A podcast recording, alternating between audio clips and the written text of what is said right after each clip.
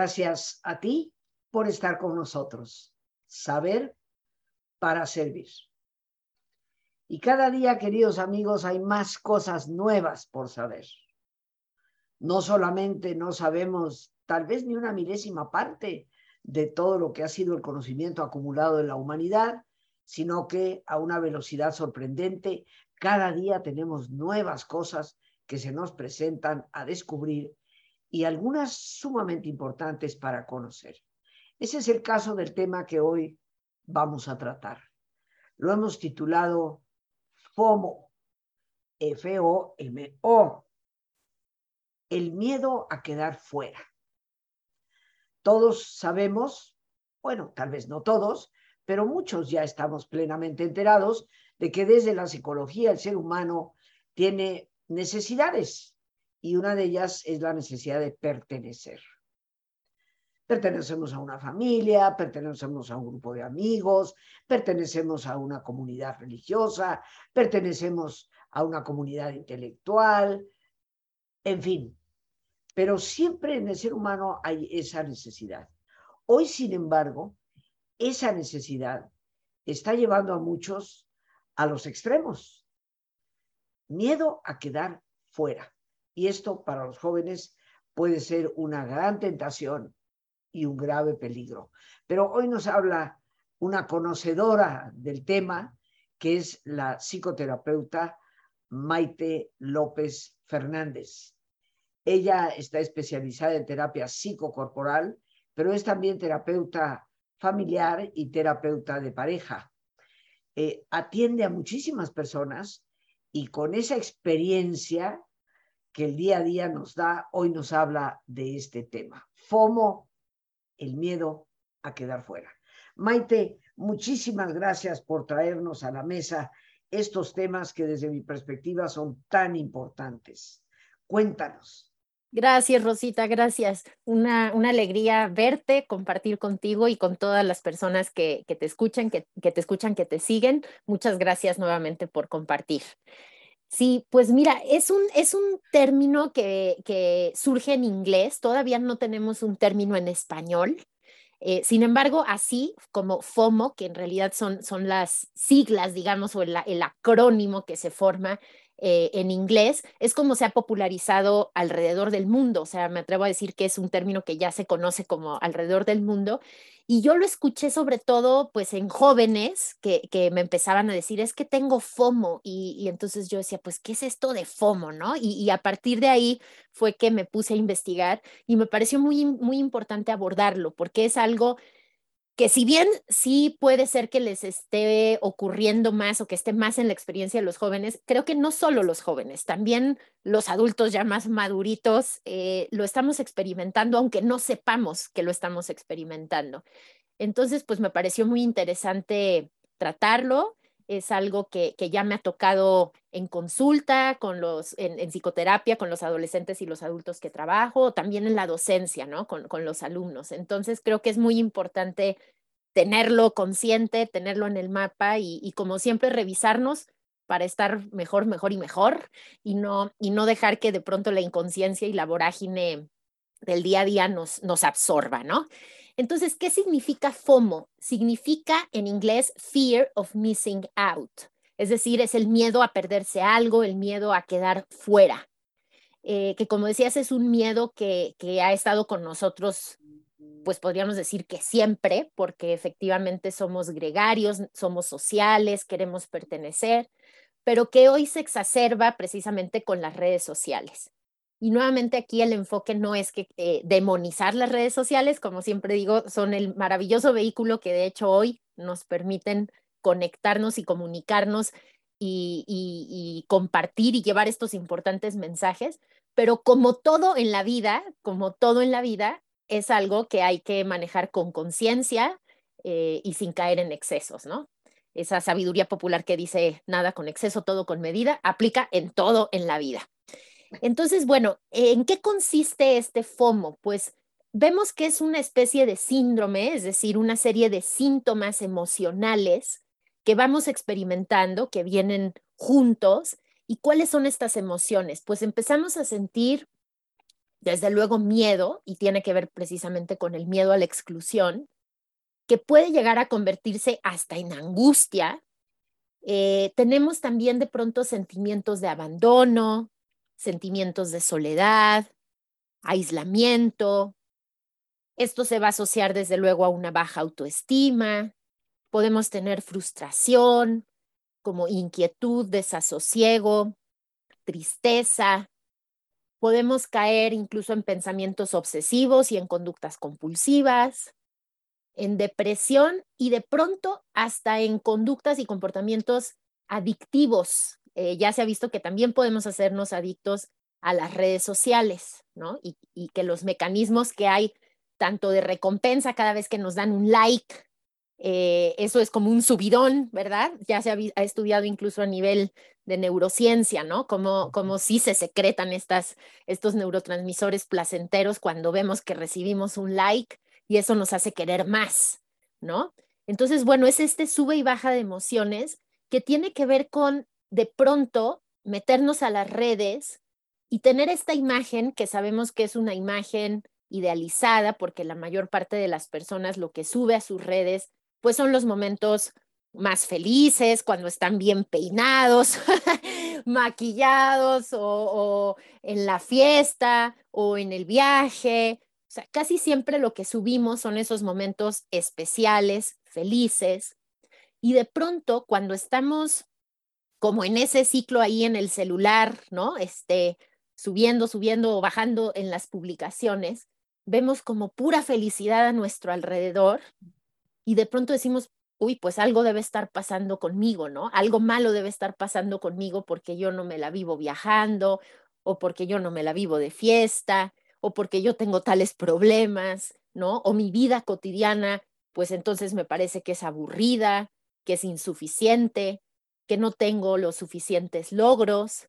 Es decir, se va a ir produciendo una serie de distorsiones incluso cognitivas porque la fantasía que se proyecta en las redes sociales va falseando nuestra, nuestra imagen de la realidad y empezamos a, a sentir que los inadecuados, que los fracasados somos nosotros y que algo está mal con nosotros.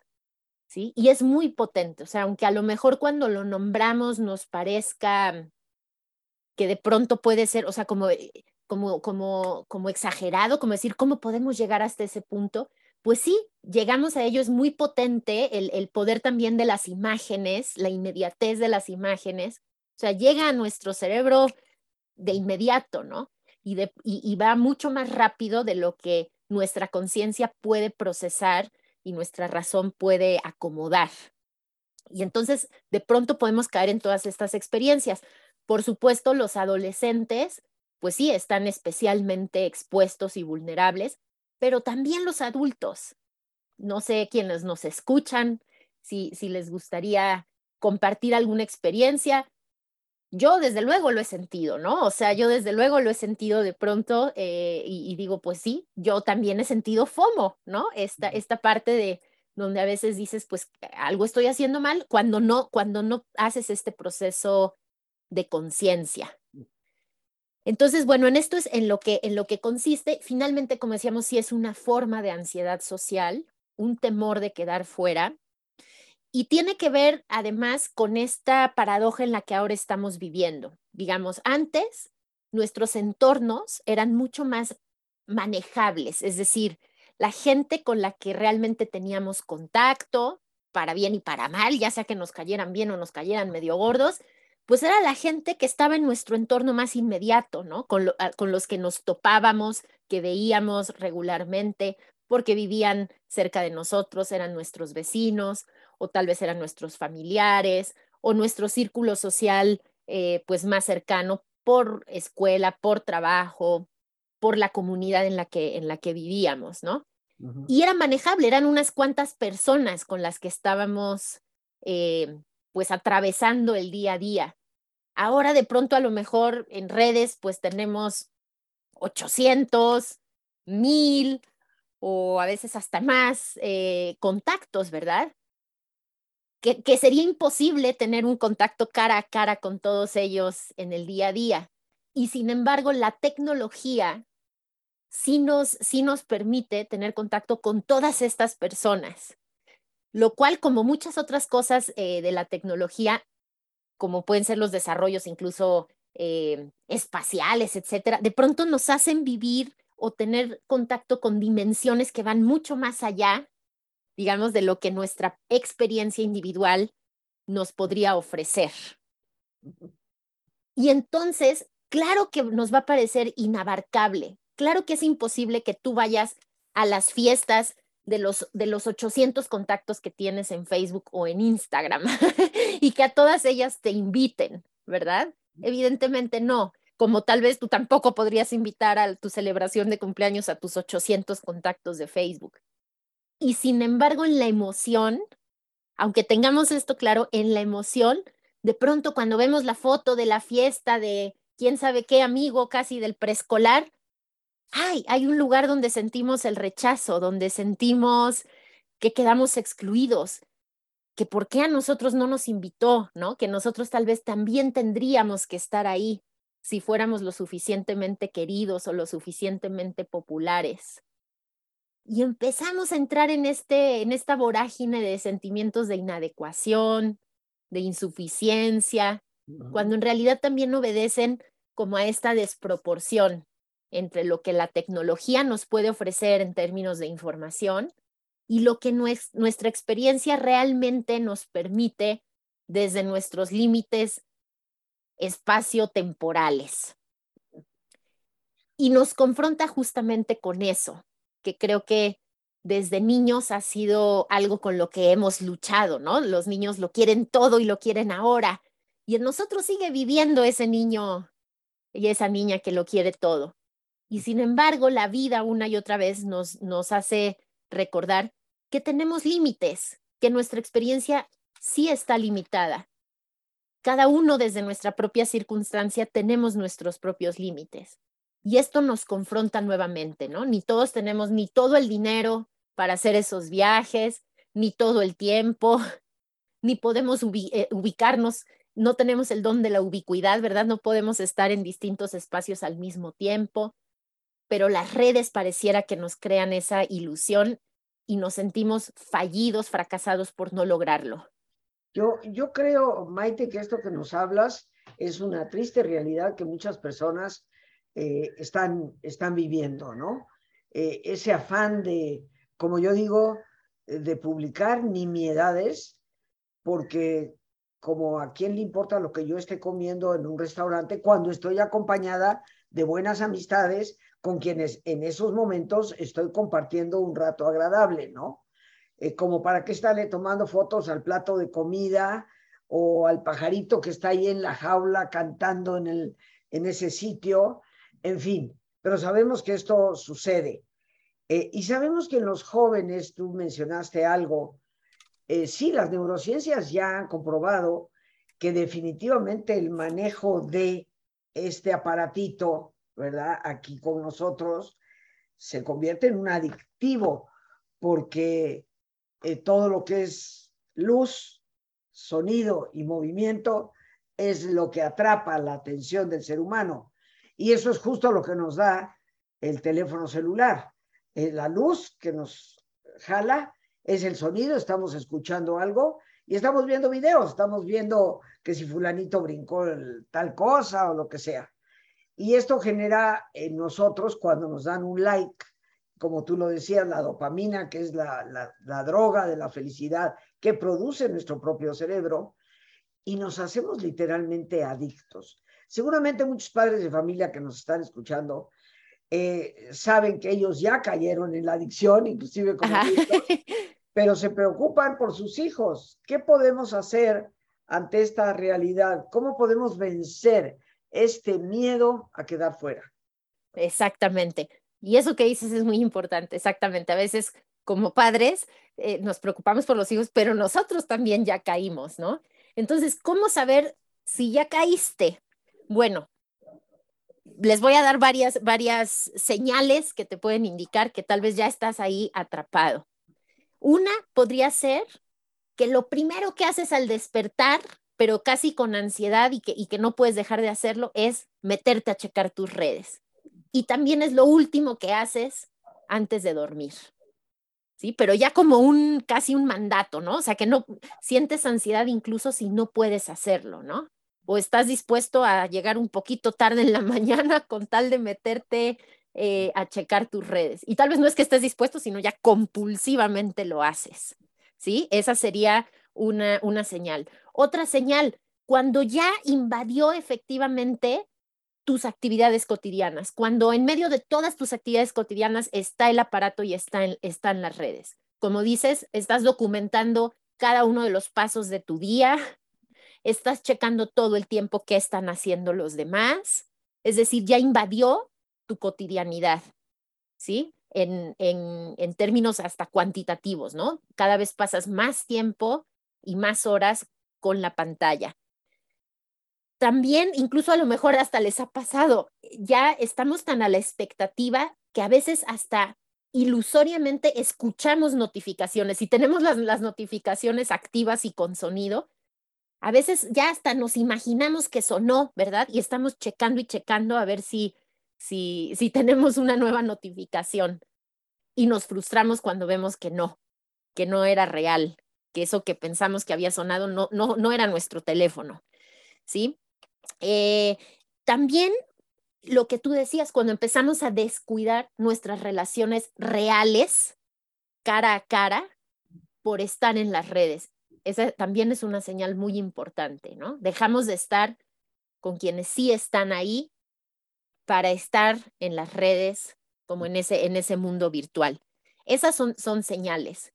Y de hecho, una señal que también es importante, cuando empezamos a caer en, este, en esta sensación de que tal vez nosotros estamos fallando en nuestra vida, no lo estamos haciendo lo suficientemente bien, incluso impacta en nuestra motivación, en nuestra motivación para nuestras actividades cotidianas. ¿Sí? Disminuye nuestra motivación, ya sea académica, si estamos estudiando, laboral, ¿sí? Porque de pronto sentimos que, que no tiene sentido, que, no es suficiente, que no estamos a la altura y que no tiene sentido. Entonces, bueno, el impacto emocional ahí está. ¿Quiénes, ¿Quiénes tienen más tendencia a sentir FOMO? Las personas perfeccionistas, porque de por sí las personas perfeccionistas tienen un nivel de autoexigencia muy fuerte que puede estar alimentado por todo eso que vemos y que sentimos que es el éxito y la vida feliz. Entonces, es una carga más las personas que ya de por sí sienten insatisfacción consigo mismas, con la vida, pues esto sería como alimento, ¿no? Leña al fuego. Y también las personas que tienen una tendencia a relacionarse con dependencia. Es decir, cuando, cuando estamos tan volcados hacia el afuera, cuando, como decimos en psicología, el locus de control, cuando, cuando los valores, cuando la nutrición emocional, todo viene desde fuera, es muy fácil que caigamos. Es muy fácil que caigamos porque justamente vamos a estar buscando esta retroalimentación, vamos a estar buscando el like, vamos a estar buscando todo el tiempo ser vistos. Eh, nos das ciertamente un panorama diagnóstico, podríamos decir, de las señales que nos avisan que ya hemos caído en este tipo de adicción eh, y que en el fondo estamos generando esto llamado hoy en día FOMO. ¿Qué te parece si nos vamos a nuestro ejercicio un poquito adelantados para que tengamos el tiempo de que nos des la solución, mi querida? Sí, a eso nos vamos a dedicar todo lo que nos queda. Sí, sí, sí, sí. Queridos amigos, así que nos disponemos, por favor, a hacer nuestro ejercicio, esta pausa en el camino y te voy a pedir que te pongas cómodo y si te es posible hacer el alto completo, el alto total, pues qué mejor que cerrar tus ojos. Y con tus ojos cerrados, respira profundamente, toma conciencia de tu respiración, del entrar y el salir del aire en tu cuerpo. Imagina cómo al inhalar